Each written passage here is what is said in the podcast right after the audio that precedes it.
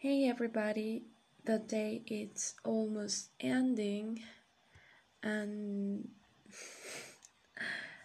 if I'm being honest, I I forgot to record it before, but I was distracted, you know, watching some TikToks, and well, at the end of the day, I decided to uninstall that app because I lose the control. I waste so many hours watching videos on that platform, and the reality is that I'm not doing any any kind of content there, and uh, sometimes it's good.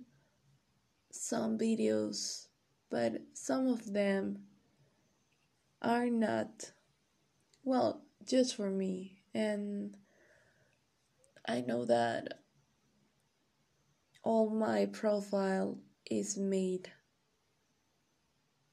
for me and they show me something that could interest me but mm, i don't know it doesn't make me feel like excited. I don't know how many time I spent doing that. But anyway, here we are again. This is my fourth day doing this daily talking and maybe my my vo- voice sounds a little bit different but here the weather is it's cold uh, it rained so that's why my throat is irritable. Maybe i have to drink some water but i'll do it before i go to bed. And to be honest again.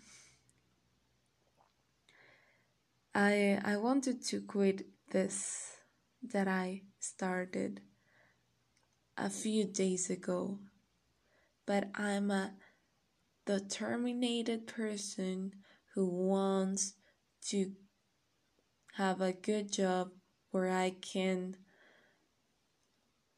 express myself who knows where the life will put me in. I have many plans for the future but to get there i have to make things right now.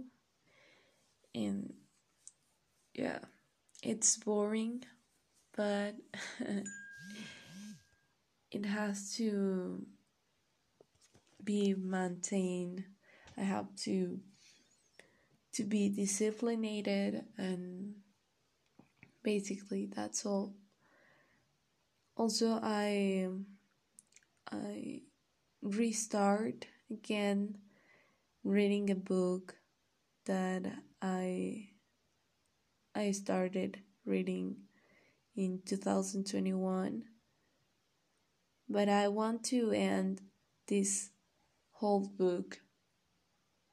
Because I like it, but sometimes I read so many pages, and the other day I forget to read just one little part, one paragraph, uh, and I'm trying to be a consistent person who makes a little part each day.